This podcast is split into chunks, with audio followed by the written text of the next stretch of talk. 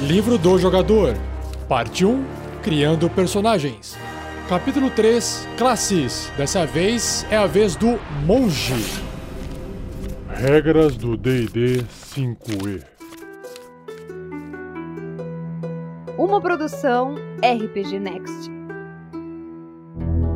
Sejam bem-vindos a mais um episódio do Regras do DD, quinta edição. Eu sou o Rafael47 e nesse episódio irei apresentar o que o livro do jogador do RPG Dungeons and Dragons, quinta edição, diz sobre a classe Monge, ou em inglês Monk.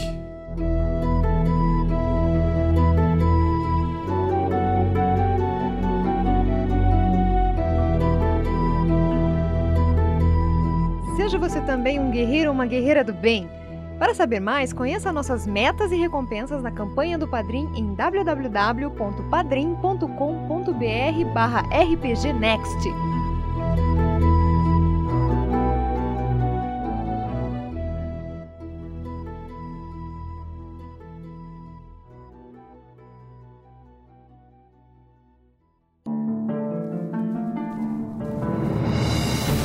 Seus punhos criam um borrão enquanto defletem uma revoada de flechas que vem vindo.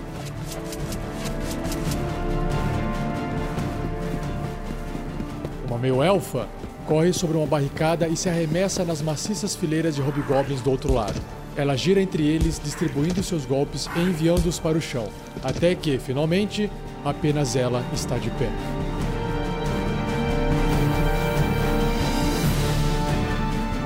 Respirando profundamente, um humano coberto por tatuagens toma uma postura de batalha. Quando os primeiros orcs em investida alcançam-no, ele exala e uma rajada de fogo é expelida de sua boca, engolfando seus oponentes.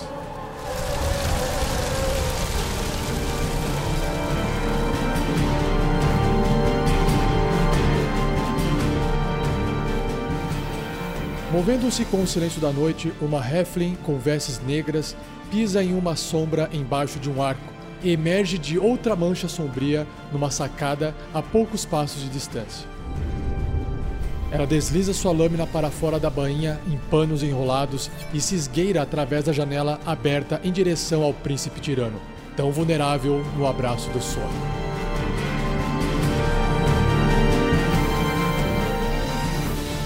Qualquer que sejam suas disciplinas, os monges partilham de sua habilidade de aproveitar magicamente da energia que flui em seus corpos. Se canalizada como uma exibição impressionante de maestria do combate, ou como um foco mais sutil de habilidade defensiva e velocidade, essa energia infunde tudo o que um monge faz.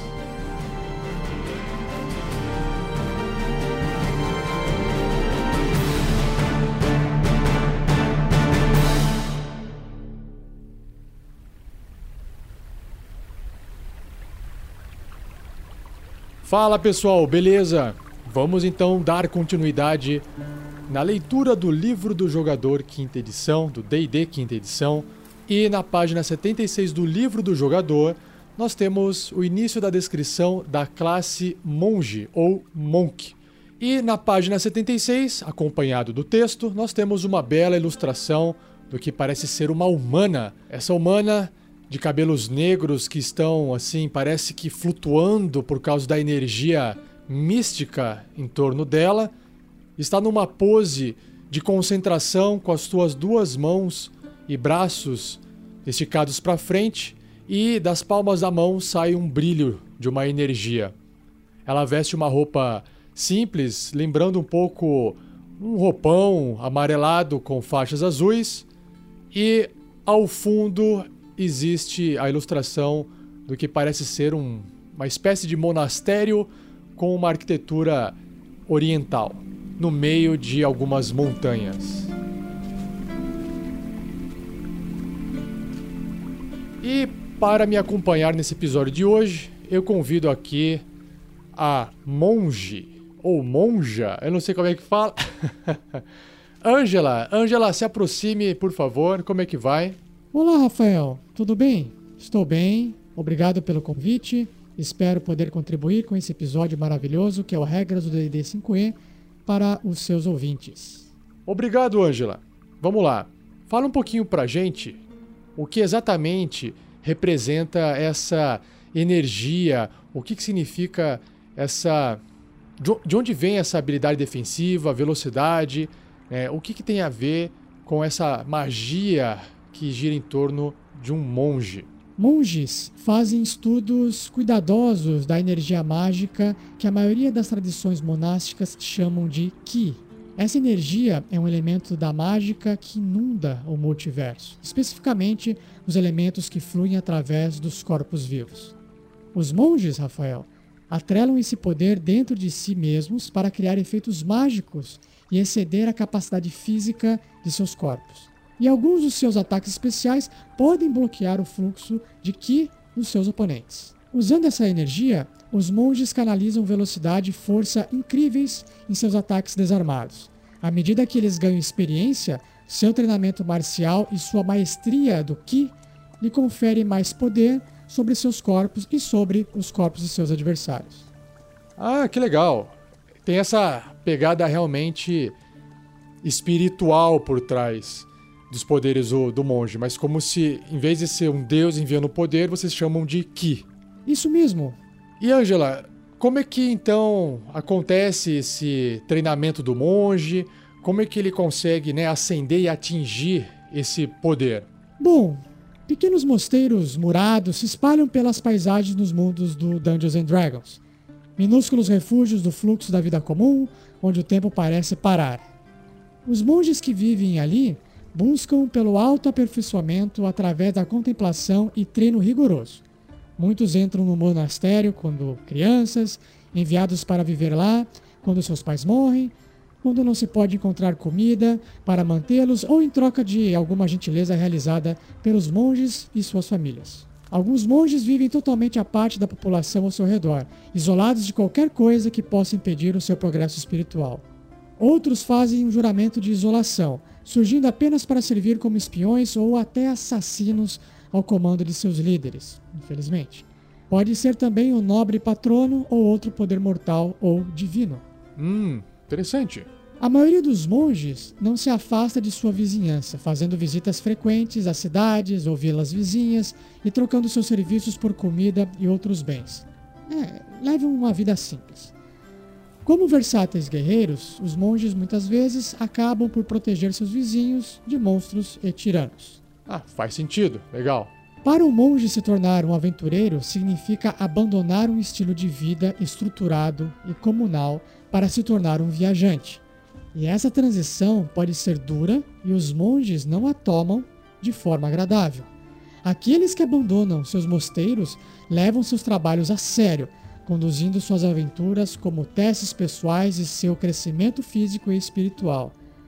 E como uma regra, Rafael, os monges pouco se importam com riqueza material e são guiados por um desejo de cumprir uma missão maior, um propósito, ao invés de meramente matar monstros e saquear seus tesouros. Pô, que legal. Por isso que eu gosto do monge.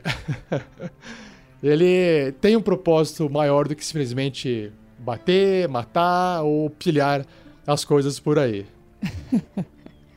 Legal, Angela. E eu vou explicar agora pro pessoal como é que se cria um monge, mas eu acho que seria interessante você também dar algumas dicas de quais questionamentos os jogadores podem fazer para si mesmos para que eles possam preencher um passado do seu personagem para justificar né, por que, que aquele personagem se tornou um monge. Você pode ajudar a gente com esse processo? É claro, Rafael. Eu acho que à medida que qualquer jogador for criar o personagem dele, o monge, ele pode pensar um pouco sobre as conexões que ele vai ter com o monastério onde esse monge aprendeu suas perícias e passou os seus anos de formação e treinamento. Por exemplo, seu personagem era um órfão ou uma criança deixada na entrada do monastério? Por acaso, os pais prometeram ele para o monastério como forma de gratidão por serviços prestados pelos monges? Por acaso esse personagem ingressou nessa vida reclusa para se esconder de um crime que cometeu? Ou ele escolheu essa vida monástica por vontade própria? Eu acho que é importante ele considerar o porquê também dele partir O líder do monastério escolheu ele para uma missão particularmente importante, além do mosteiro? Ou talvez ele tenha sido expulso por violar alguma das regras da comunidade? Será que ele ficou devastado ao partir ou ficou feliz ao sair desse mosteiro? Havia algo que ele esperava concluir fora do monastério? Ou será que ele estava ansioso para voltar para sua casa? Por fim, como resultado da vida estruturada de uma comunidade monástica e a disciplina necessária para dominar o Ki, os monges quase sempre têm um alinhamento leal. Então, se esse jogador pretende construir um monge, quase sempre esse monge vai ter um comportamento, um alinhamento, uma tendência leal, ou seja, ele tende a seguir regras, ok? Perfeito, Ângela, que legal. Interessante, são bons questionamentos para ajudar os nossos ouvintes a criar um monge interessante. Lembrando que, como em todo RPG, você pode quebrar regras e fazer coisas completamente diferentes, ok?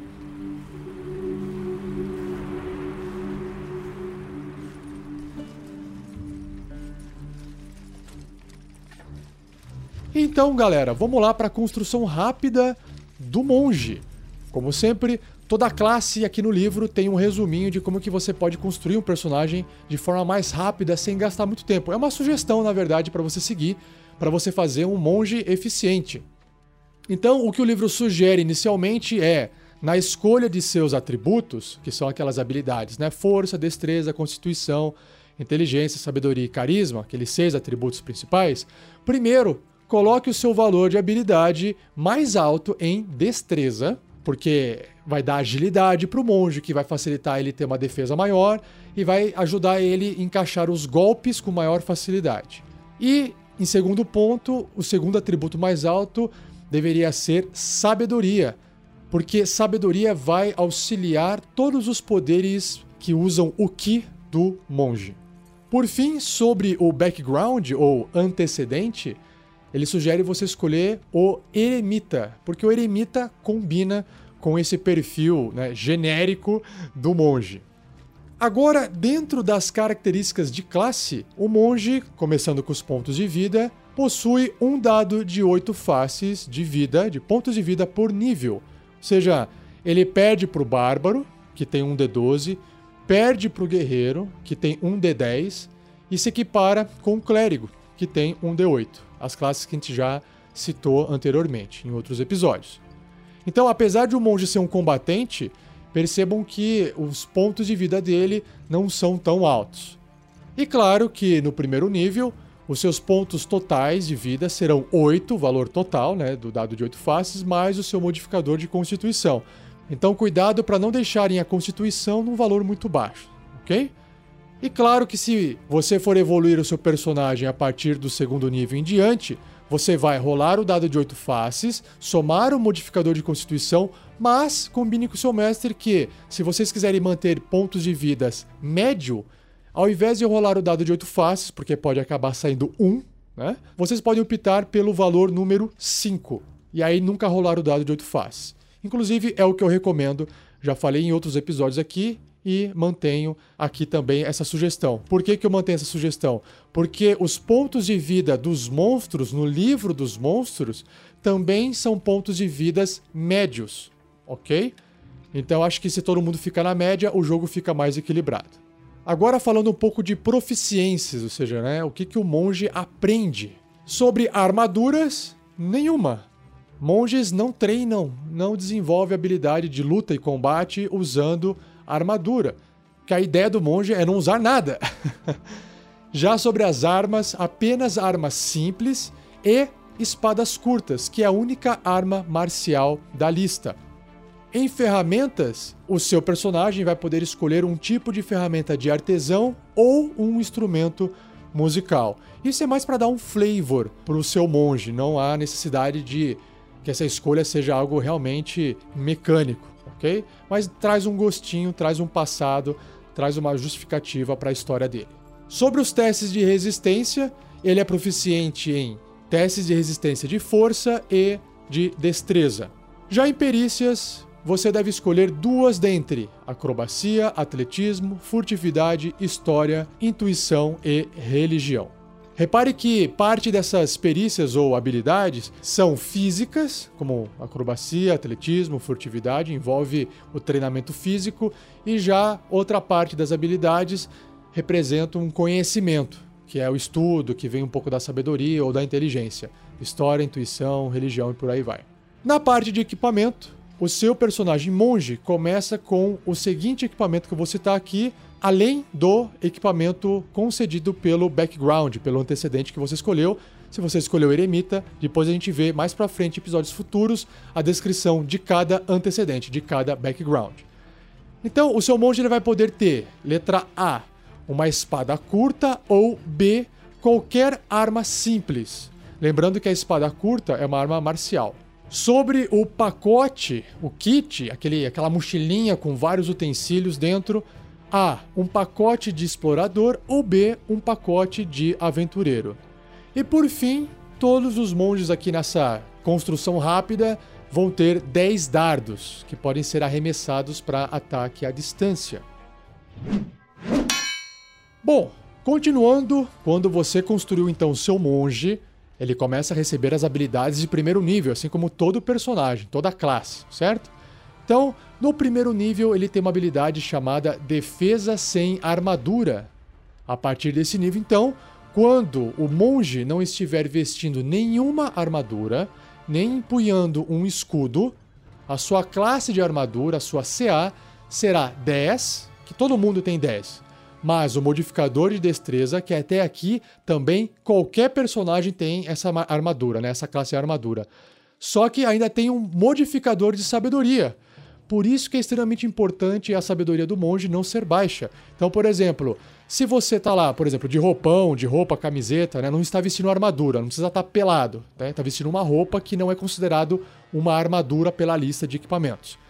E você tem uma sabedoria de 14, por exemplo, que te dá um bônus de mais 2, o seu monge, se tiver uma destreza de 14 também e tiver um bônus de mais 2, a defesa dele vai ser 10 mais 2 mais 2, resultando uma defesa de 14.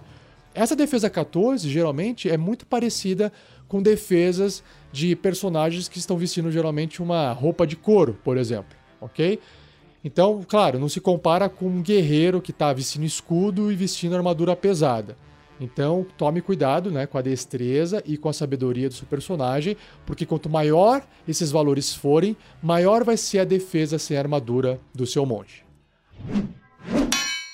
Ainda no primeiro nível, vamos falar das suas artes marciais. Ou seja, o monge ele começa a praticar artes marciais e isso vai conceder a ele maestria em estilos de combate que utilizam golpes desarmados e também algumas armas de monge, que são, por exemplo, espadas curtas e quaisquer armas simples corpo a corpo que não tenham a propriedade duas mãos ou a propriedade pesada, então, por exemplo, ah, uma marreta que usa duas mãos não entra, não conta. Uma lança de duas mãos não conta também.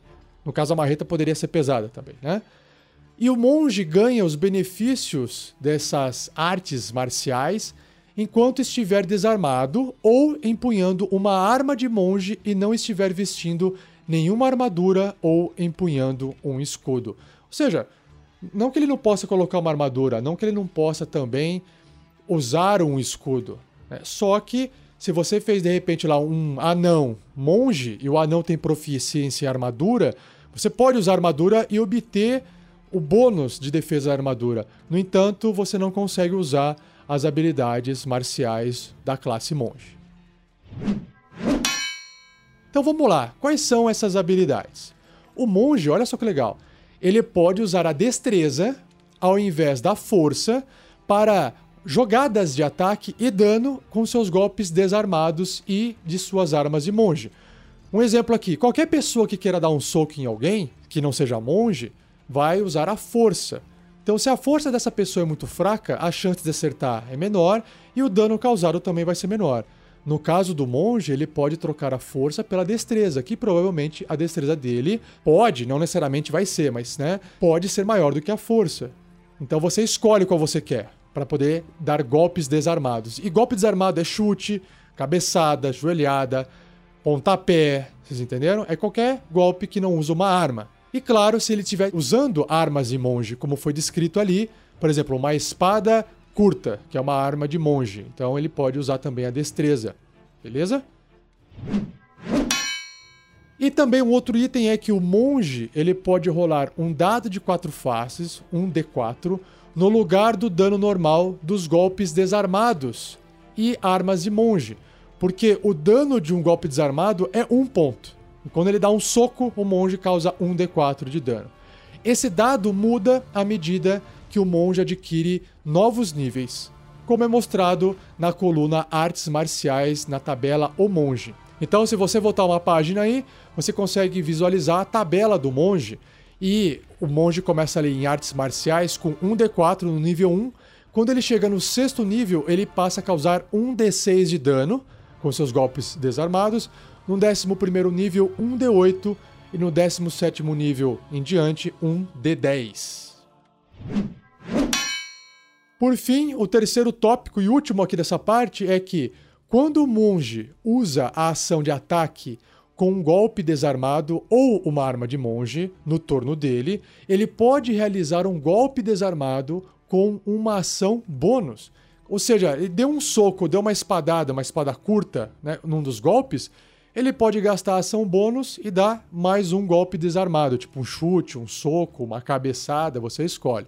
Lembrando que, assumindo que esse monge não gastou a ação bônus dele nesse turno, porque todo personagem só tem uma ação bônus no turno dele.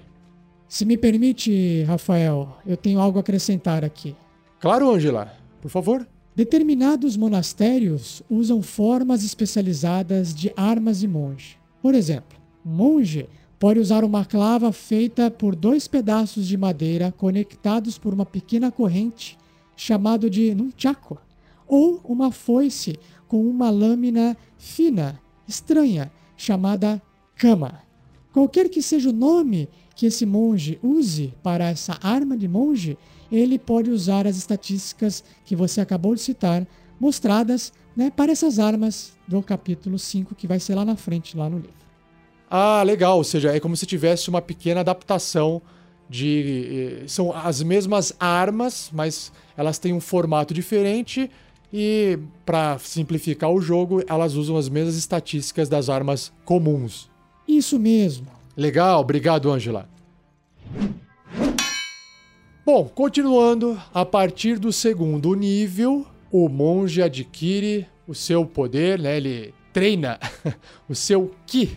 Ou seja, treinamento pelo qual o monge vem passando permite que ele controle uma energia mística, que é o ki. E o acesso a essa energia é representada por um número de pontos. São os pontos de Ki. O nível do monge determina o número de pontos que ele tem, como é mostrado na coluna pontos de Ki da tabela ao monge. Ou seja, voltando lá na tabela, no nível 1 não existe, já no nível 2 ele tem 2 pontos de Ki, no nível 3, 3 pontos de Ki. E para cada nível ele tem um ponto de Ki a mais.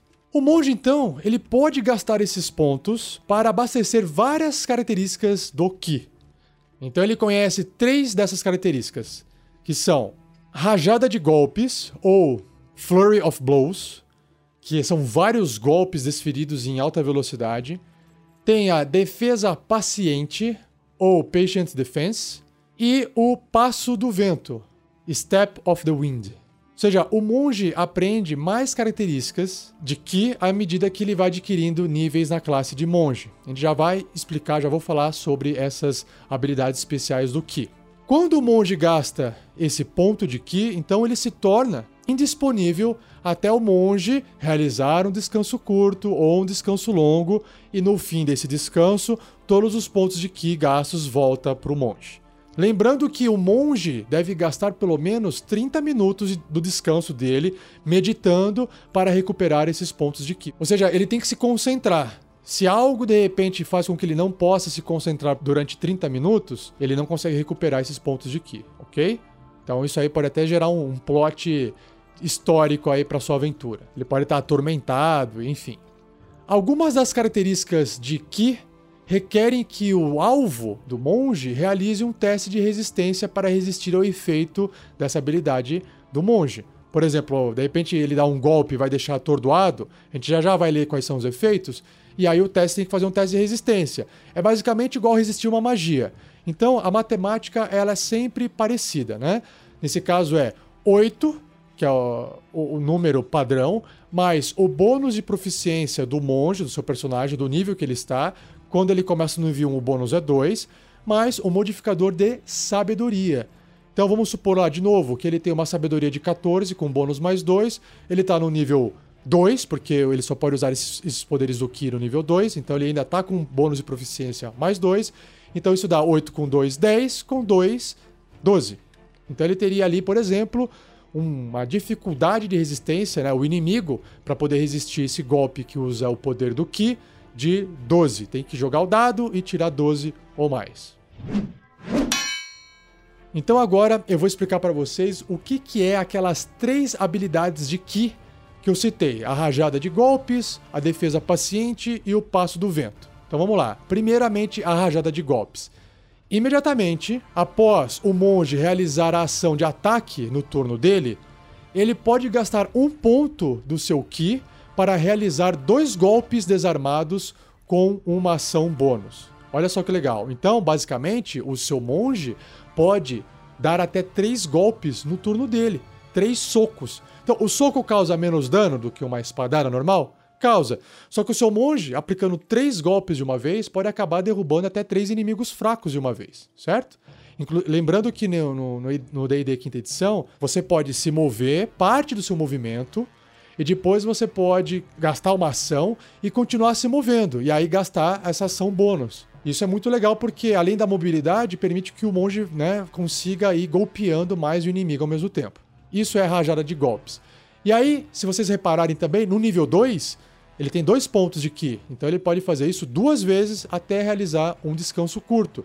Então, imagine que todo combate ele pode acabar em, dois, em duas vezes, em dois turnos, gastar um ponto né, de Ki para cada turno e desferir vários golpes. Isso é muito legal. Mais uma coisa, né? Ele não necessariamente tem que estar é, dando soco no primeiro golpe, na, nesse ataque da ação padrão dele. Ele pode estar utilizando uma arma de monge, que é uma arma simples, ou por exemplo, uma espada curta. Então, no começo, esse primeiro golpe é melhor que você realize ele usando, por exemplo, uma espada curta, porque o dano é maior do que o seu próprio soco. Mas se o seu monge estiver completamente desarmado, ele continua dando golpes. Então, a minha recomendação seria, por exemplo, ah, ele usou uma espada curta para atacar e tentar causar um dano maior, e aí ele gasta um ponto de Ki para ele poder fazer mais dois golpes desarmados, gastando a sua ação bônus. Inclusive, lembrando que esse primeiro golpe que ele dá na ação normal pode ser, por exemplo, um ataque com um dardo, que é um ataque à distância. Ele arremessa um dardo e ainda desfere dois, um chute e um soco no outro personagem que está do lado dele. Próximo é a defesa paciente. O monge ele pode então gastar também um ponto de Ki para realizar a ação de esquivar com uma ação bônus. Gente, isso aqui é muito bom. Porque assim, o que, que significa entrar em dodge? Dodge é a ação de defesa total, de esquiva. Significa que o seu personagem ele gasta uma ação ele deixa de atacar, por exemplo, mas todo ataque que for feito contra ele até o próximo turno daquele personagem é feito com desvantagem. Então imagina que o, o, o, monge ele de repente não quer atacar ninguém ou ele quer atravessar todo um local e ele precisa é, gastar, né, se concentrar em chegar em determinado ponto e evitar ataques ao máximo. Então ele entra em dodge. Só que qualquer personagem pode fazer isso, certo? Só que você deixa de atacar. No caso do monge, ele faz isso com uma ação bônus se ele gastar um ponto de Ki. Isso que é legal, porque ele pode então, vamos supor, ele gastou um ponto de Ki, usou sua ação bônus, ainda ele tem um movimento e ainda ele tem ação normal. Então nessa ação normal ele ainda pode atacar. Ou ele pode é, fazer um dash, que é os, trocar a ação por mais movimento. Ou seja, ele pode, teoricamente, né, mover o dobro e se esquivando. Então isso é muito eficaz para você poder usar isso a seu favor na, na parte defensiva, principalmente em combate, beleza? E por fim, o Passo do Vento, onde o monge também pode gastar um ponto de Ki para realizar a ação de desengajar ou disparada, que é o disengage ou dash, com uma ação bônus ao invés de uma ação normal no turno dele. E a distância do salto que o monge faz é dobrada para aquele turno. Isso é legal porque ele de repente deixou seus pés, suas pernas muito mais rápidas. O monge fica extremamente mais veloz. Então, o que, é a ação de desengajar? É, é sair de perto de um inimigo sem sofrer um ataque de oportunidade. Eu vou explicar mais sobre ataque de oportunidade em episódios futuros quando a gente chegar nas regras de combate, beleza? Mas basicamente é, é a questão defensiva dele ali sendo ativada. Então ele pode fazer isso, né, essa ação de desengajar, é, ele pode usar o movimento, ele gasta a ação dele, não pode mais atacar, por exemplo, e ele gasta para poder sair de perto de um inimigo, sem levar ataque de oportunidade. Só que o monge pode fazer isso com uma ação bônus se ele gastar um ponto de Ki. E a disparada foi o que eu falei. Uh, ele gasta um ponto de Ki e ele faz a disparada ao invés de gastar a sua ação de entrar em disparada, que é o dash. No segundo nível, ele tem uma habilidade chamada Movimento sem Armadura. O deslocamento do monge aumenta 3 metros, ou seja, 2 quadrados, né? um metro e meio é um quadradinho, enquanto ele não estiver usando armadura nem empunhando um escudo.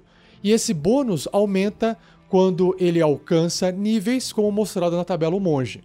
Lembrando que no nono nível ele também ganha a habilidade de se mover através de superfícies verticais e sobre líquidos no turno dele.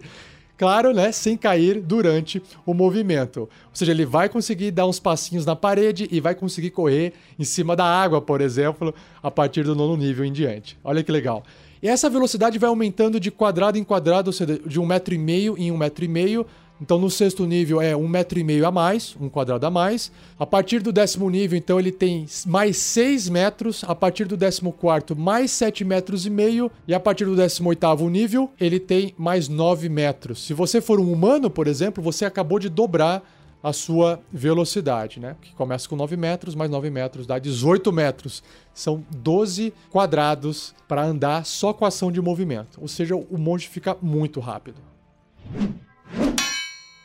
Já no terceiro nível, o monge adquire uma tradição monástica, ou seja, ele ingressa uma das tradições seguintes, que pode ser o caminho da mão aberta, Way of the Open Hand, o caminho sombrio, Way of Shadow, e o caminho dos quatro elementos, Way of the Four Elements. Todas elas eu vou descrever daqui a pouco para vocês. E essa tradição vai conceder ao monge novas habilidades, novas características no sexto, no décimo primeiro e no décimo sétimo nível. Então, continuando aqui na evolução normal do monge. A partir do 13º nível, o monge adquire uma habilidade chamada Defletir Projéteis, ou Deflect Missiles. E essa habilidade é muito legal, eu acho muito legal. Ou seja, olha só que legal. O monge, ele pode usar a reação dele para defletir, ou seja, né, desviar a trajetória ou apanhar um projétil, quando ele for atingido por um ataque de arma à distância. Então, por exemplo, o inimigo pegou um arco e flecha, né, um goblin e atirou uma flecha contra o seu monge, e ele pode bater nessa flecha e desviar ou pegar na mão essa flecha. Quando isso acontecer, o dano é reduzido em 1d10 mais o modificador de destreza mais o nível do monge. Agora, olha só. Então, se esse dano for reduzido a zero, você pode apanhar o projétil. Ou seja, se ele não for reduzido, é como se você tentou desviar aquela flecha e a flecha pegou de raspão. Então você não consegue segurar ela na mão, mas ela pega, você defletiu ela. Agora, se você reduzir os danos a zero pontos, você pode escolher apanhar esse projétil. Se ele, claro, for pequeno o suficiente para você segurar ele em uma mão, que você tenha pelo menos livre.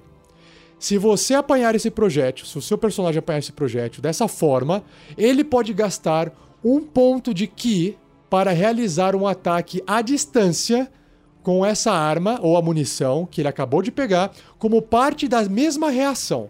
Ele tá pegando a flecha e tá atacando de volta, por exemplo. Lembrando que, olha só, a distância tem uma errata, né? A Wizards, ela lançou uma errata do livro e diz o seguinte, que esse ataque à distância do monge, ou seja, essa flecha que ele pegou na mão e tá atacando de volta, tem um limite de distância, porque ele não está disparando a flecha com um arco, ele está disparando com a própria mão.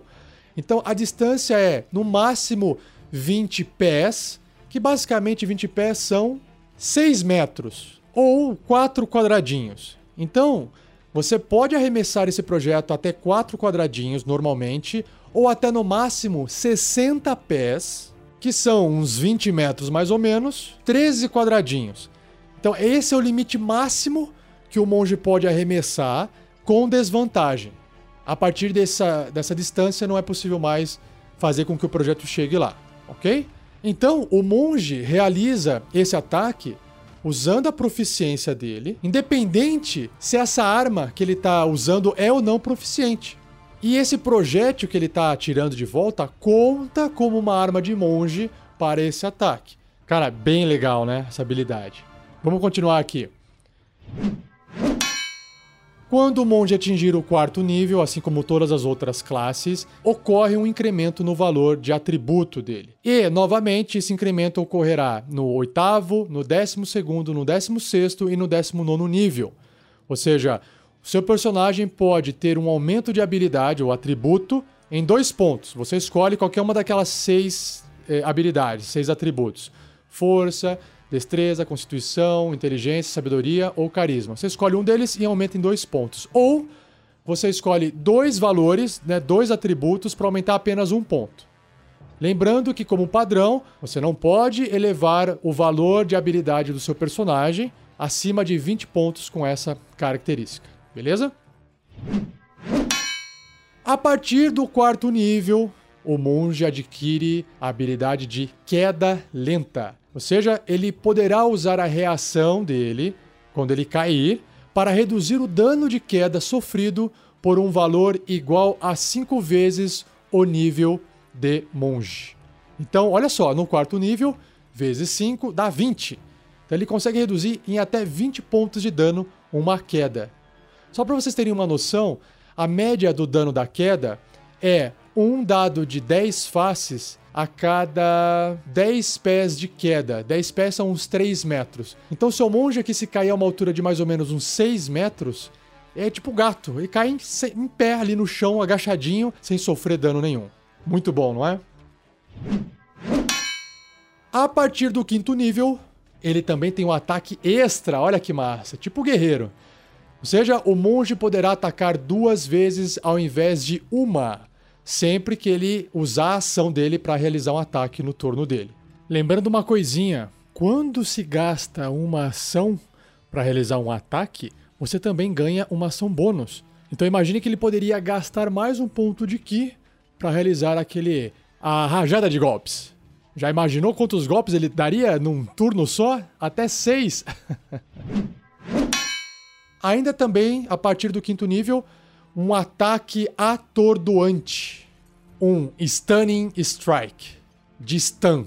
Né, de, dar, de deixar atordoado. Esse é, é muito clássico, esse ataque do monge. Ou seja, o monge pode interferir no fluxo de ki do corpo de um oponente. É como se todas as criaturas tivessem essa energia, só que elas não sabem manipular. E o, e o monge aprende a manipular no corpo dele e no corpo do, dos, dos seus inimigos. E quando ele atingir outra criatura com ataque corpo a corpo, com arma, seja, não pode ser um soco, tem que ser com arma. O monge pode gastar um ponto de ki para tentar realizar um ataque atordoante. Então, o alvo deve ser bem sucedido naquele teste de resistência lá que eu comentei anteriormente, de constituição, ou vai ficar atordoado até o final do seu próximo turno. Imagina, você além de causar dano, você gasta aquele ponto de ki e se o alvo não passar no teste de constituição, de resistência de constituição lá, vamos por 12, que foi o cálculo que a gente fez antes, ele fica atordoado. Basicamente significa que a hora que chegar a vez daquele personagem, daquele inimigo, ele perdeu a vez dele. Isso é muito bom. Já a partir do sexto nível, os golpes de Ki do monge ficam empoderados, ficam mais fortes. Ou seja, todo golpe desarmado conta como arma mágica com o propósito de ultrapassar a resistência ou imunidade a ataques e danos não mágicos. Conforme os personagens vão evoluindo, eles vão encontrando monstros que são mais difíceis de serem combatidos, né?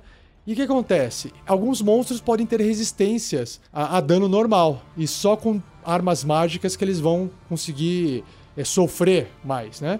E aí o golpe desarmado do, do monge, ele acaba sendo considerado um golpe mágico, uma arma mágica para esse efeito. Já a partir do sétimo nível, o monge adquire a habilidade chamada Evasão, Evasion, ou seja, ele poderá se esquivar agilmente de certos efeitos em área, como o sopro elétrico de um dragão ou uma magia de bola de fogo, imagina. Ou seja, quando o seu monge for alvo de um efeito que exige um teste de resistência de destreza para sofrer metade do dano, que é o caso desses dois exemplos que eu citei agora, o monge, ao invés disso, não sofre dano nenhum se ele passar nesse teste. E ele sofre metade do dano se ele falhar no teste. O que, que significa? Que, por mais que o monge falhe nos testes de destreza, de resistência de destreza de uma bola de fogo, por exemplo, ele nunca vai levar o dano inteiro da bola de fogo. Ele vai levar sempre metade. E se ele passar no teste, ele foi tão ágil magicamente que aquele fogo não pegou ele, de alguma forma não pegou, mesmo ele estando ali no meio da, do fogo. Então essa é a habilidade mágica do monge a partir do sétimo nível. Também a partir do mesmo sétimo nível, a mente tranquila faz parte do monge. Stillness of Mind. Ou seja, o seu personagem poderá usar a ação para terminar um efeito em si mesmo que esteja enfeitiçando ou amedrontando o seu personagem. Isso é muito bom, porque às vezes encerrar um feitiço ou essa condição de estar amedrontada pode fazer toda a diferença entre a vida e a morte e o sucesso dentro de um combate. Já no nível 10, a pureza corporal também faz parte do monge. Ou seja, a maestria do ki dele flui através do corpo, tornando o monge imune a doenças e venenos. Então, doenças normais, venenos comuns, nada disso afeta mais um monge no décimo nível em diante. A partir do décimo terceiro nível, o monge aprende a tocar o ki de outras mentes, fazendo com que ele compreenda todos os idiomas falados. Essa habilidade se chama Idiomas do Sol e da Lua, ou Tongue of the Sun and Moon. Tongue é língua, né? Além disso, qualquer criatura que possa entender um idioma poderá entender o que o monge também fala. Basicamente, ele se torna um Google Translator. o monge consegue se comunicar fácil e ser entendido né, com outras criaturas. A partir do 14 nível, Alma de Diamante, Diamond Soul. A maestria do Ki do monge concede a ele proficiência em todos os testes de resistência. Ou seja, ao invés de ele fazer só aqueles testes de força e destreza com proficiência, os testes de resistência de força e destreza com proficiência, ele faz qualquer teste de resistência com proficiência. Além disso, toda vez que ele realizar um teste de resistência e ele falhar, poderá gastar um ponto de Ki para jogar novamente esse dado e ficar com o segundo resultado. Ou seja, fantástica essa habilidade. Você de repente é, tá sendo afetado por uma magia muito forte e você tem que fazer um teste de resistência e falhou. Meu, gasta um ponto de Ki e joga novamente. Falhou? Gasta outro ponto de Ki. Tenta novamente. Vamos lá. No 15 nível, em diante, ele adquire a habilidade chamada Corpo Atemporal. Timeless Body, um corpo sem tempo, né? atemporal.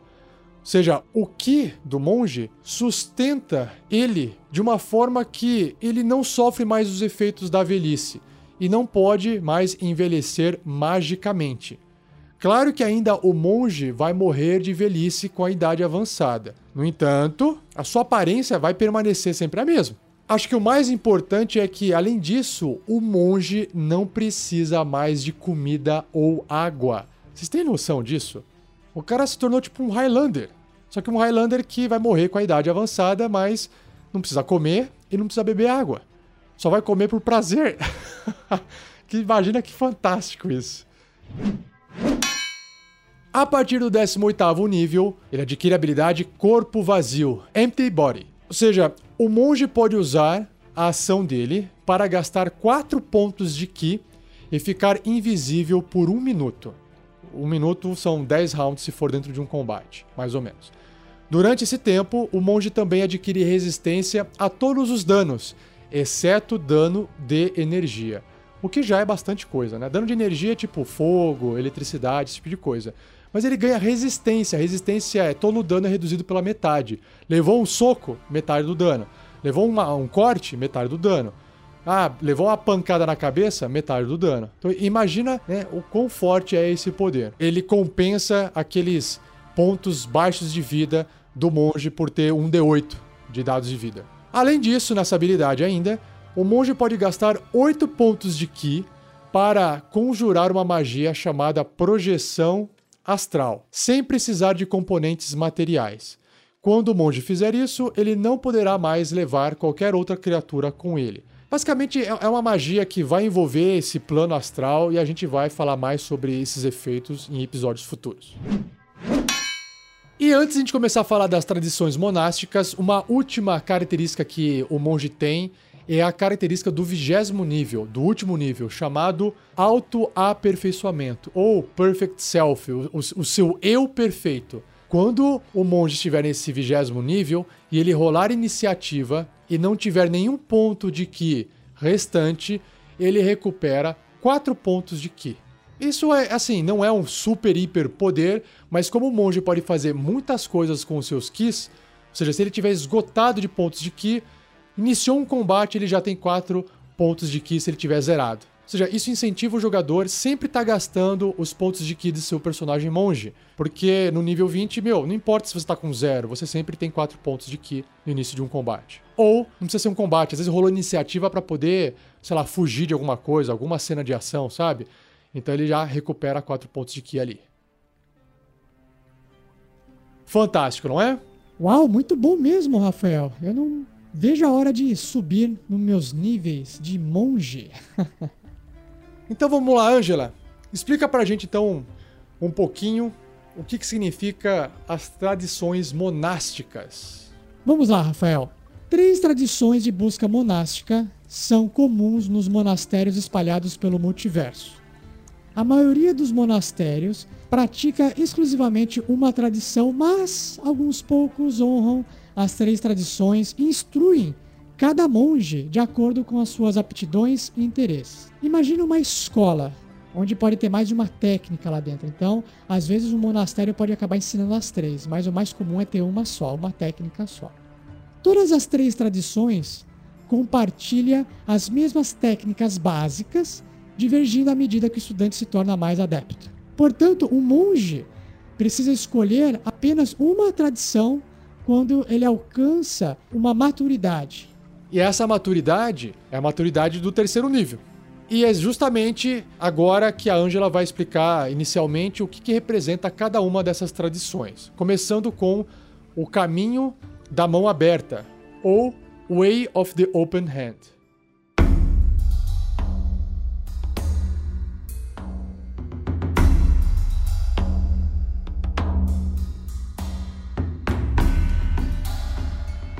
Os monges do Caminho da Mão Aberta são os mestres supremos das artes de combate marcial, tanto armado quanto desarmado.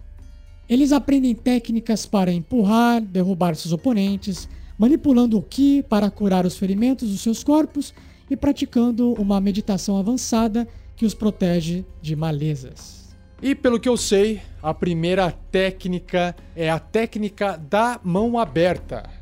Então, quando o monge escolhe essa tradição do caminho da mão aberta, claro que ele vai aprender a técnica da mão aberta.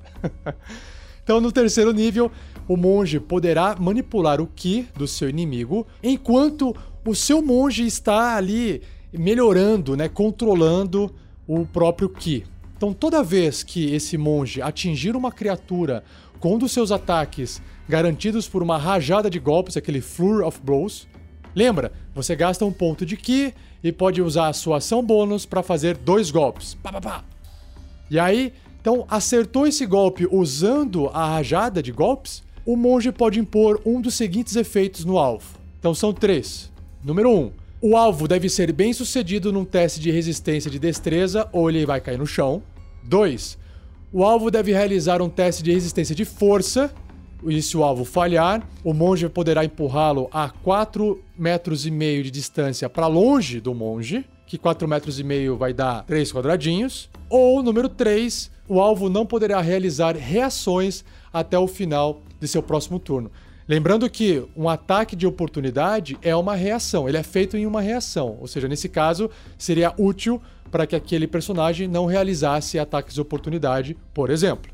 Então, sabe aquele soco com a mão aberta que bate assim e aplica tipo um efeito no alvo? É mais ou menos essa a ideia dessa técnica da mão aberta. E o legal é que naquele Flurry of Blows, nessa rajada de golpes, você pode fazer dois ataques. Então você pode acabar é, atingindo dois alvos. E dois alvos podem cair no chão, é, dois alvos podem ser empurrados para trás. Você escolhe para cada alvo que for acertado por esse golpe, você pode aplicar esse efeito. É muito bom. Já no sexto nível, a habilidade que ele adquire dentro dessa tradição é a integridade corporal, Holiness of Body. Ou seja, o monge ele ganhará a habilidade de se curar com uma ação. O monge recupera uma quantidade de pontos de vida igual a 3 vezes o nível dele. No caso aqui, 3 vezes 6 vai dar 18. E o monge deve terminar um descanso longo antes de usar novamente essa característica. Ou seja, é como se ele tivesse acordado e tivesse ali um, um baldinho de pontos de vida de 18 pontos de vida no nível 6. E claro que isso, esse valor vai aumentando conforme ele vai subindo de nível. Então é legal que ele pode simplesmente, pum, gasta uma ação e se cura. Alguns pontos, né? Talvez não seja muito isso, mas, pô, é o suficiente para ele poder continuar seguindo adiante, né? A partir do 11 nível, dentro dessa tradição da mão aberta, ele adquire a habilidade chamada Tranquilidade. É, repare que essa tradição tem muito mais a ver realmente com o monge, né? O monge, assim, real, o monge é, que é mais focado nessas tradições que a gente vê no, no dia a dia, no dia a dia da nossa vida real.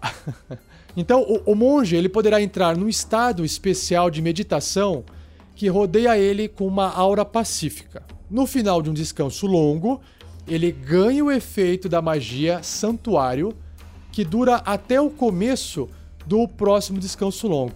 E essa magia ela pode terminar prematuramente como normal. Porque assim, a, a magia santuário, eu não quero entrar em detalhes aqui, mas basicamente a magia santuário ajuda a evitar que criaturas escolham o monge como alvo para um ataque. E elas acabam escolhendo um outro alvo no lugar dele. Então essa é a ideia do santuário, é conceder uma certa proteção. A CD, a classe de dificuldade do teste de resistência para essa magia do, do monge, esse efeito santuário, é 8 mais o modificador de sabedoria mais o bônus de proficiência do monge. Nem precisaria é, repetir essa informação porque essa classe de dificuldade é a mesma da resistência do uso do Ki.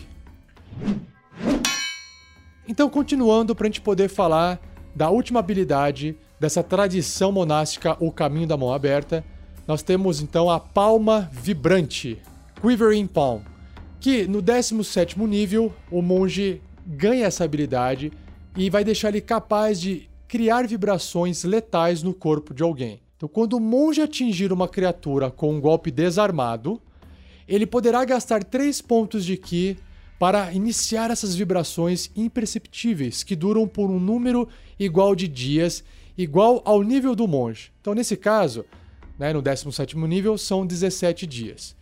Então, essas vibrações vão durar 17 dias no corpo da criatura. E a criatura não vai nem perceber. Essas vibrações elas são inofensivas, a não ser que o monge use uma ação para terminá-las. Tipo, ó, encerrou, vou parar esse efeito. Só que para isso, o monge e o alvo devem estar no mesmo plano de existência, porque às vezes o monge está lá no plano astral, por exemplo, foi dar uma voltinha, ou o inimigo, né, saiu desse plano e foi para outro plano. Quando o monge usar essa ação, a criatura deve realizar um teste de resistência de constituição. Se ela falhar, ela será reduzida a zero pontos de vida. Se ela passar, ela vai sofrer 10 dados de 10 faces de dano necrótico. Ou seja, o monge, ele basicamente está controlando a vida daquela criatura, né? Literalmente ali na palma da mão. Só que a distância. Deu para entender? Magicamente a distância. Agora, o monge só pode ter uma criatura sob esse efeito por vez. e ele pode escolher terminar as vibrações de forma inofensiva sem usar uma ação. O que eu acho legal dessa habilidade é que ela pode funcionar muito mais do que causar dano a uma criatura. Puxa vida, imagina você chegar para um NPC ali, um personagem importante, você aplica um golpe rapidinho, não precisa nem causar dano. Basta você acertar o golpe. Pum! Aplica um golpe ali com as pontinhas do dedo, tipo o Kill Bill, sabe? No filme. E aí, você pode falar: olha, você agora tá sob um efeito da minha palma vibrante e você vai morrer quando eu quiser. Se eu falar assim, morra, você morreu. Você pode usar isso para poder persuadir alguém, é, para poder obter informação.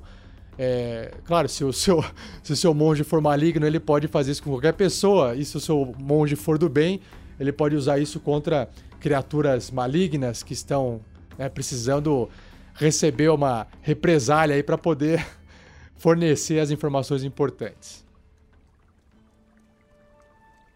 Pô, que bacana, né? Então a gente terminou aqui o caminho da mão aberta e agora a Angela apresenta pra gente o que, que significa o outro caminho, que é o caminho da sombra. Bom, vamos lá.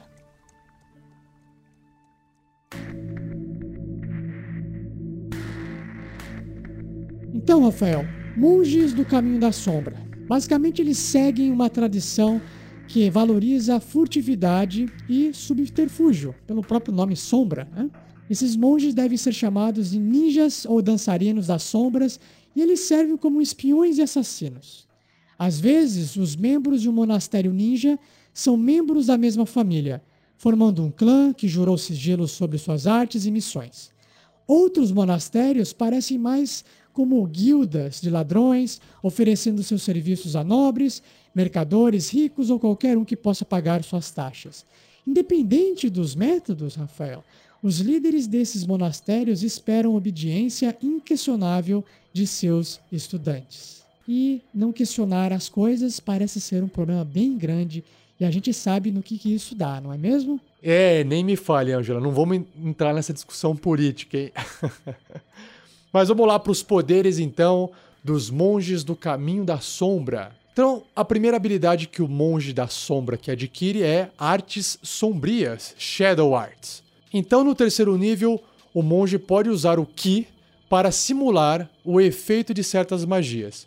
Então, assim, dá para perceber que esse monge é aquele monge que vai usar logo de cara mais magias. É para quem quer fazer um personagem mais focado em magia. Então, com uma ação, o monge pode gastar dois pontos do Ki que ele tem para conjurar as magias Escuridão, Visão no Escuro, Passos Sem Pegadas ou Silêncio sem precisar de componentes materiais. Além disso, o monge ganha um truque, que é uma magia de nível zero, chamada Ilusão Menor. Claro, se o monge ainda não conhecer essa magia.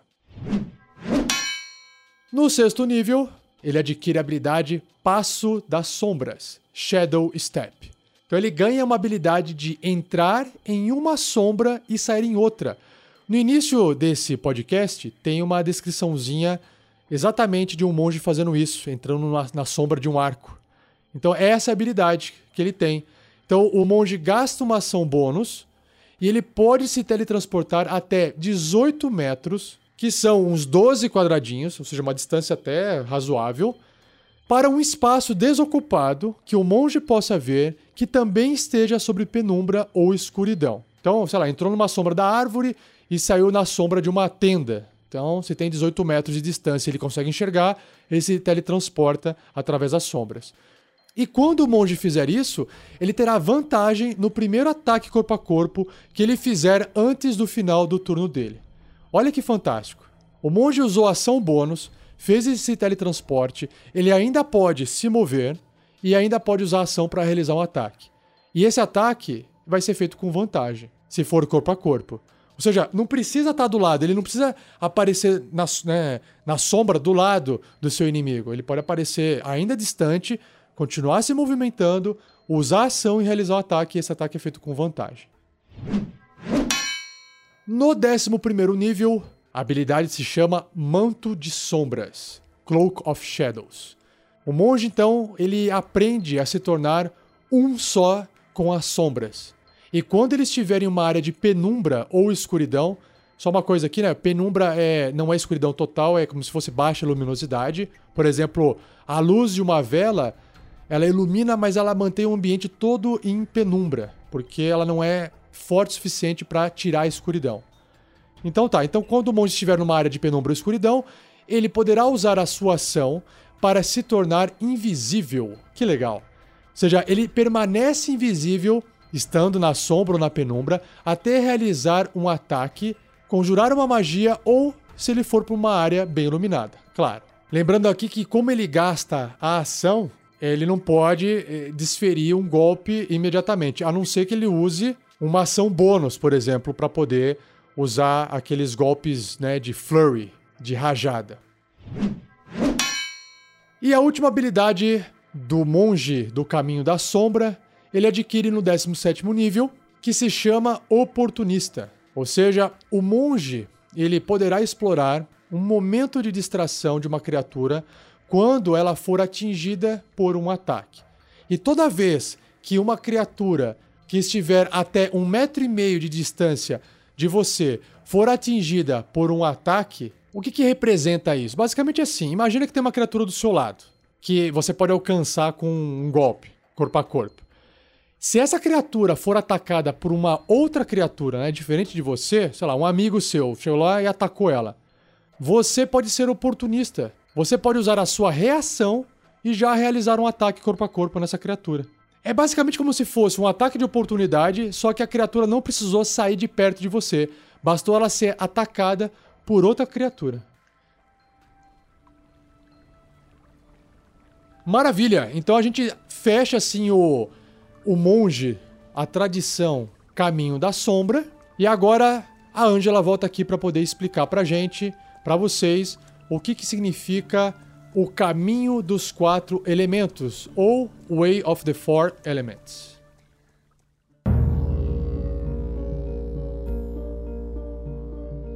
Bom, Rafael, essa tradição monástica, ela ensina ao monge a dominar os elementos. Quando o monge forca o seu ki, ele consegue alinhar as forças da criação e molda os elementos à sua vontade, usando-os como uma extensão do corpo. Alguns membros dessa tradição se dedicam a um único elemento, por exemplo, fogo, mas outros tecem os elementos juntos. O que também é interessante, Rafael, que permite até que as pessoas, ao bater o olho num monge desse tipo, percebam algo, é que muitos desses monges tatuam seus corpos com representações dos seus poderes de Ki. Normalmente representadas através de dragões enrolados, mas também como fênix, peixes, plantas, montanhas e ondas. Oh, interessante. Parece aqueles monges do daquele desenho Avatar. Perdão, Rafael, eu não sei que tipo de ilustração você está falando. Não, não, relaxa, Ângela, estou falando com os ouvintes, eles conhecem. ah, sim, claro. Então vamos lá. Quando o monge escolher essa tradição no terceiro nível, a habilidade que ele adquire se chama Discípulo dos Elementos. Ou seja, ele aprende disciplinas mágicas que manipulam o poder dos quatro elementos. Uma disciplina requer que ele gaste pontos de Ki cada vez que ele for usar.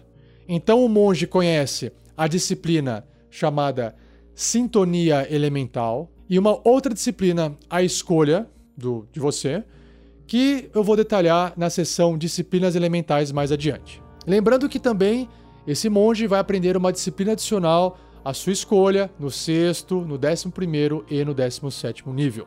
E toda vez que o seu personagem monge aprender uma nova disciplina elemental, você, como jogador, pode trocar uma disciplina elemental que o seu monge já conhecia por uma disciplina nova. Agora, o que é importante é que algumas dessas disciplinas elementais permitem que o monge conjure magias. E que a gente vai falar mais sobre regras de conjuração de magias no capítulo 10 em episódios futuros.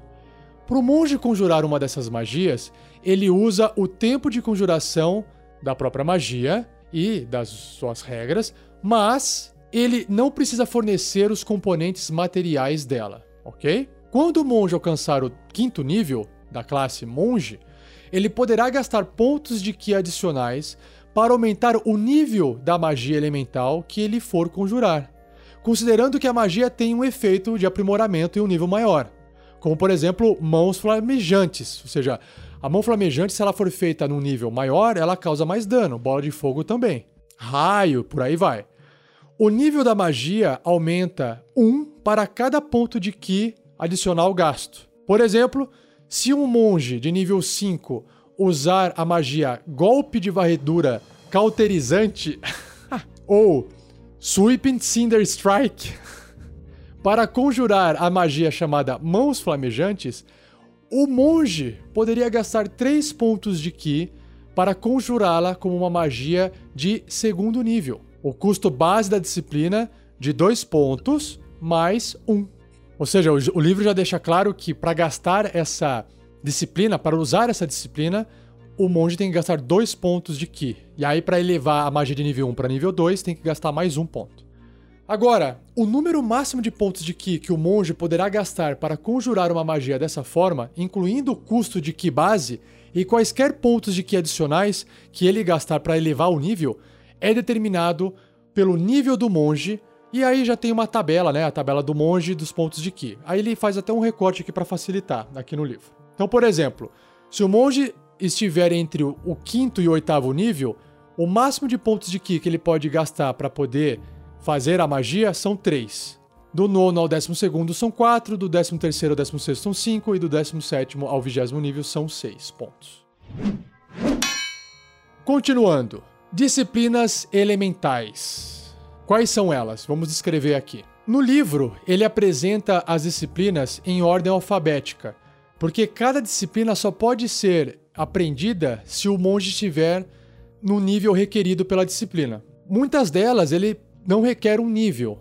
Então, eu vou seguir a ordem do livro, apesar da primeira ser a baforada do inverno, o sopro do inverno, que ele precisa estar no 17 nível para poder usar essa disciplina, porque como muitas outras não possuem esse nível, acho que facilita seguir a ordem alfabética. Essa disciplina Sopro do Inverno faz com que o monge possa gastar 6 pontos de Ki para conjurar uma magia chamada Cone de Frio. Cone of Cold. Pronto. Basicamente, ele está aqui transformando o monge num mago ou num feiticeiro, só que melhora um pouco porque ele não precisa nem usar os componentes materiais daquela magia para realizar ela. A próxima disciplina se chama Clench of the North Wind, ou Serragem do Vento do Norte. Precisa estar no sexto nível para poder aprender essa disciplina e o monge que souber usar essa disciplina, ele pode gastar 3 pontos de Ki para conjurar a magia e imobilizar pessoa. A próxima disciplina se chama Elemental Attunement, sintonia elemental, e não requer nenhum nível. Claro que ele tem que estar no terceiro, que é quando ele adquire a habilidade de ser um discípulo desses elementos. Então essa disciplina concede ao monge o poder de usar a sua ação para momentaneamente controlar as forças elementais próximas, causando um dos seguintes efeitos à escolha do monge. São quatro efeitos. Então imagina que tenha, sei lá, velas em volta, árvore pegando fogo, fogueira. Então você pode manipular os elementos em volta. Ou tem água, neve. Então tá aqui, o primeiro ponto aqui, o primeiro efeito criar instantaneamente um efeito sensorial inofensivo relacionado à água, ar, fogo ou terra, como uma chuva de faísca, um sopro de vento, uma leve rajada de neva ou um suave estrondo de pedra. Ou seja, é, vai se aplicar muito mais para o roleplay do que para o sistema de combate. Uma outra ideia é acender ou apagar instantaneamente uma vela, tocha ou pequena fogueira. Ó, oh, que legal. Ele pode fazer isso para poder pegar alguém de surpresa ou para poder fazer um, uma surpresa romântica. Hã? Terceiro ponto: esfriar ou esquentar meio quilo de material inorgânico por até uma hora. Lembrando que material inorgânico é todo aquele material que não é composto por é, carbono, hidrocarboneto. Né? Então, sei lá, metal é inorgânico. É, e, só, é o que tem na, na época medieval. Já fala plástico, mas não se aplica. e um outro efeito é fazer com que terra, fogo, ar ou névoa, que possa caber dentro de 30 centímetros cúbicos, se molde em uma forma bruta que o monge esculpiu por um minuto. Basicamente é, você tem ali uma alguma coisa que você quer que esses elementos vão lá para dentro e, e, fiquem armazenados lá dentro, você entendeu? Dentro de, dessa forma 30 centímetros cúbicos é só uma, uma referência, mais ou menos vai uma, uma caixa de sapato, só para vocês terem uma noção, beleza? E para que, que serve isso? Aí vai da criatividade do jogador para uma situação de roleplay. É, é, difícil parar agora e pensar, mas a pessoa que vai construir esse personagem e, e vai querer usar essa disciplina, ela tem que ler e tem que ficar pensando assim, pô, onde que eu poderia usar essa situação? Onde que eu poderia fazer com que a Terra coubesse num espaço desse? Ou o fogo? Pô, o fogo faz mais sentido. Você pode levar o fogo dentro de uma caixa, por exemplo. Né? A Terra qualquer pessoa pode fazer, mas às vezes você quer colocar a Terra num lugar onde não dá para colocar, né? É, não cabe, sei lá, por exemplo. Então, acho que vale a pena refletir. Acho que o fogo aqui teria uma, uma, uma eficácia maior, né? Ou o ar, sei lá. Aí, tá aí, ó. Tá aí uma solução para poder estocar ar, ó. Tá, tem que ser um monge com a disciplina da sintonia elemental, ó. Fica a dica. a próxima disciplina se chama Eternal Mountain Defense.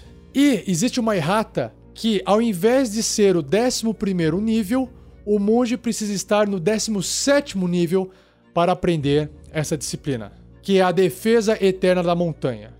Então, o monge poderá gastar 5 pontos de Ki para conjurar a magia Pele de Pedra em si mesmo, que concede várias proteções para o conjurador.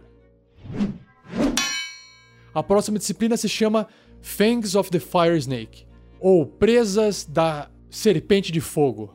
Quando o monge usar a ação de ataque no seu turno, ele poderá gastar um ponto de Ki para fazer com que Gavinhas de chamas estiquem-se de seus punhos e pés. Gavinha, para quem não sabe, é tipo um, um filamento curvo, assim, igual de planta, que vai crescendo meio enroladinho. Sabe quando tem um galinho de uma planta que vai crescendo e vai rolando nas coisas?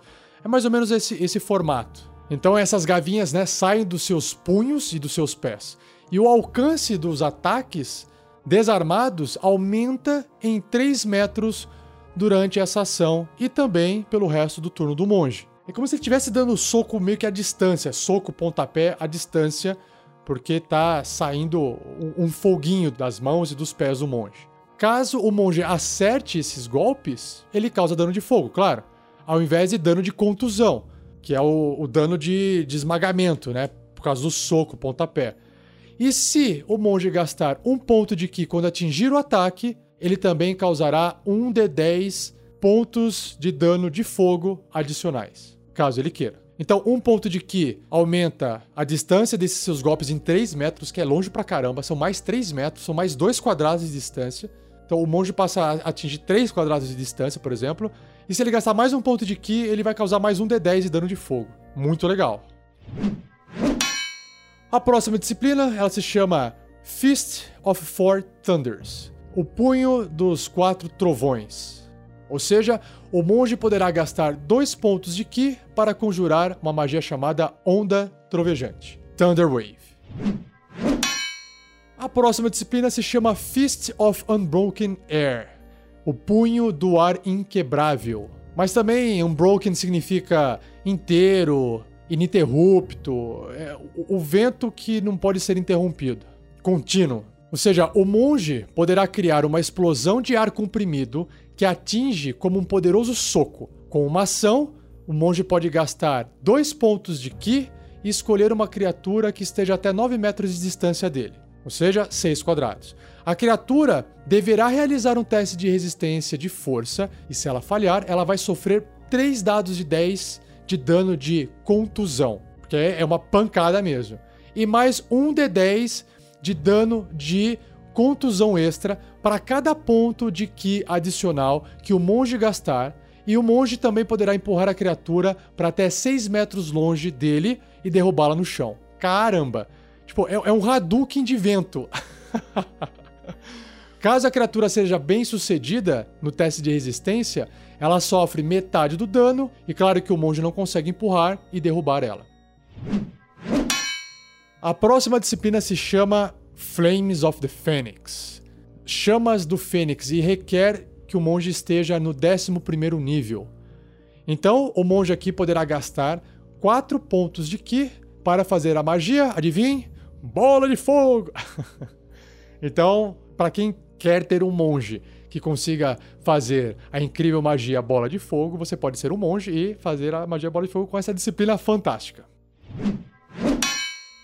A próxima disciplina se chama Gong of the Summit, ou Gongo do Pico. Requer que o monge esteja no sexto nível e ele poderá gastar 3 pontos de Ki para conjurar a magia Despedaçar, ou Shatter, que inclusive o, o Verne Veron, nas aventuras do Tarrasque na Bota da Mina Perdida de Fandelver, utilizava.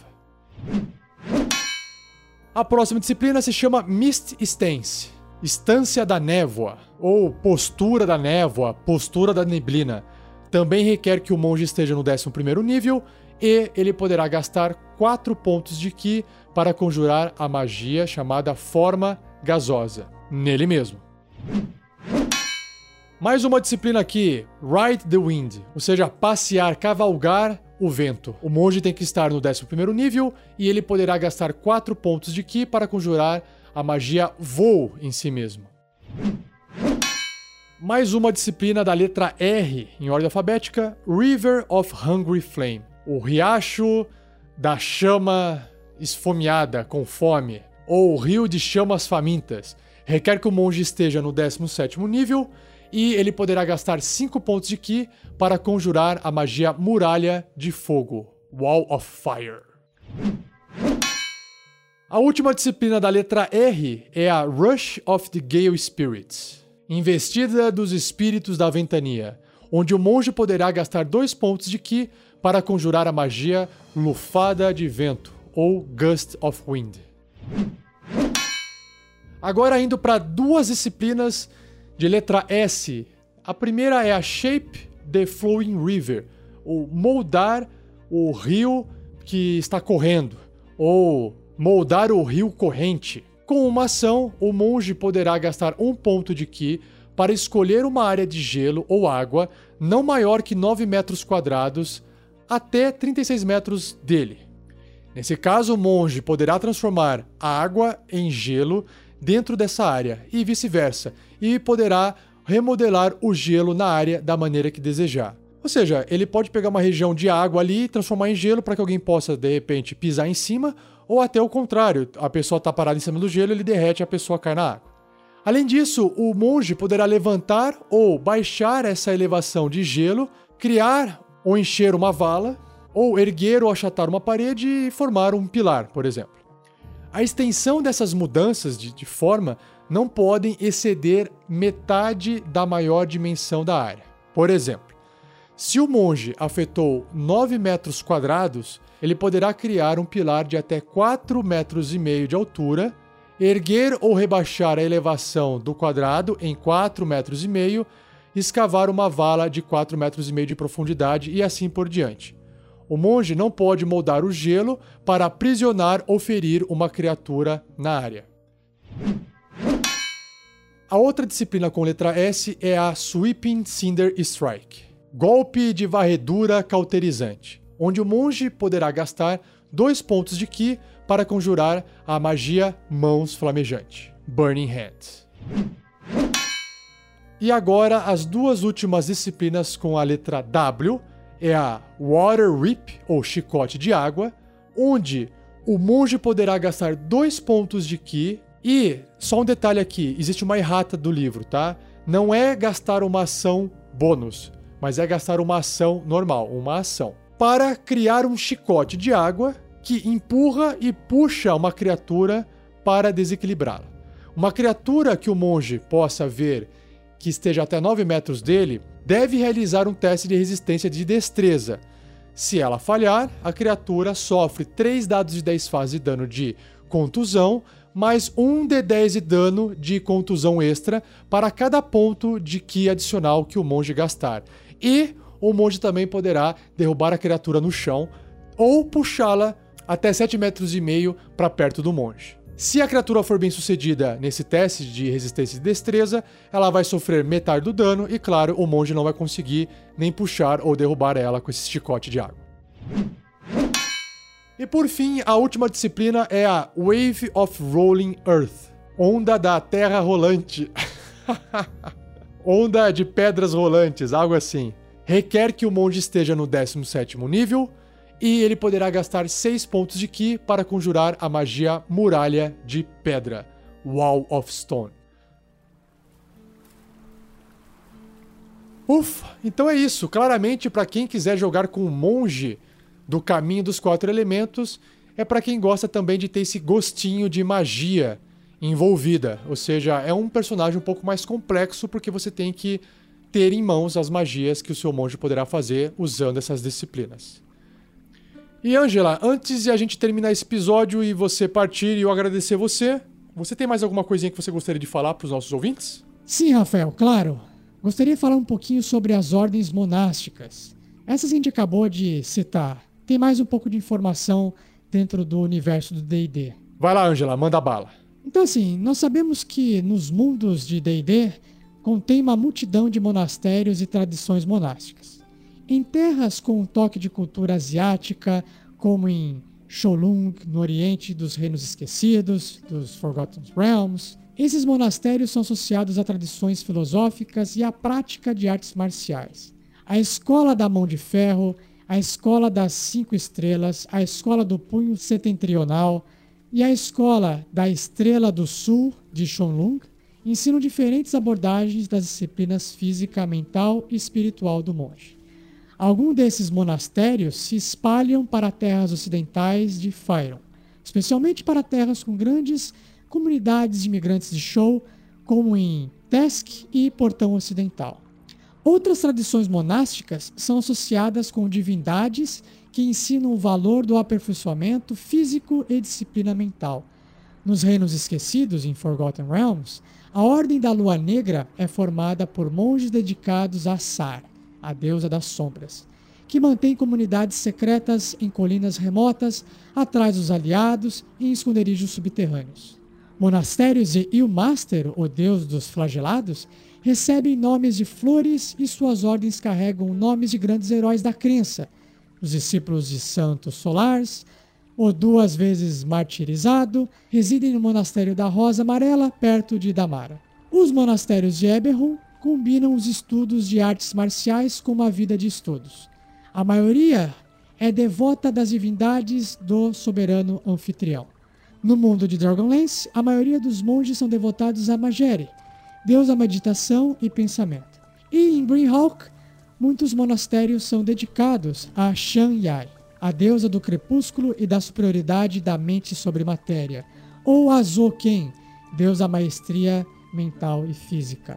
Por fim, os monges malignos da Irmandade Escarlate no mundo de Greyhawk derivam seu fanatismo não de devoção a um Deus, mas de dedicação a princípios de sua nação e raça.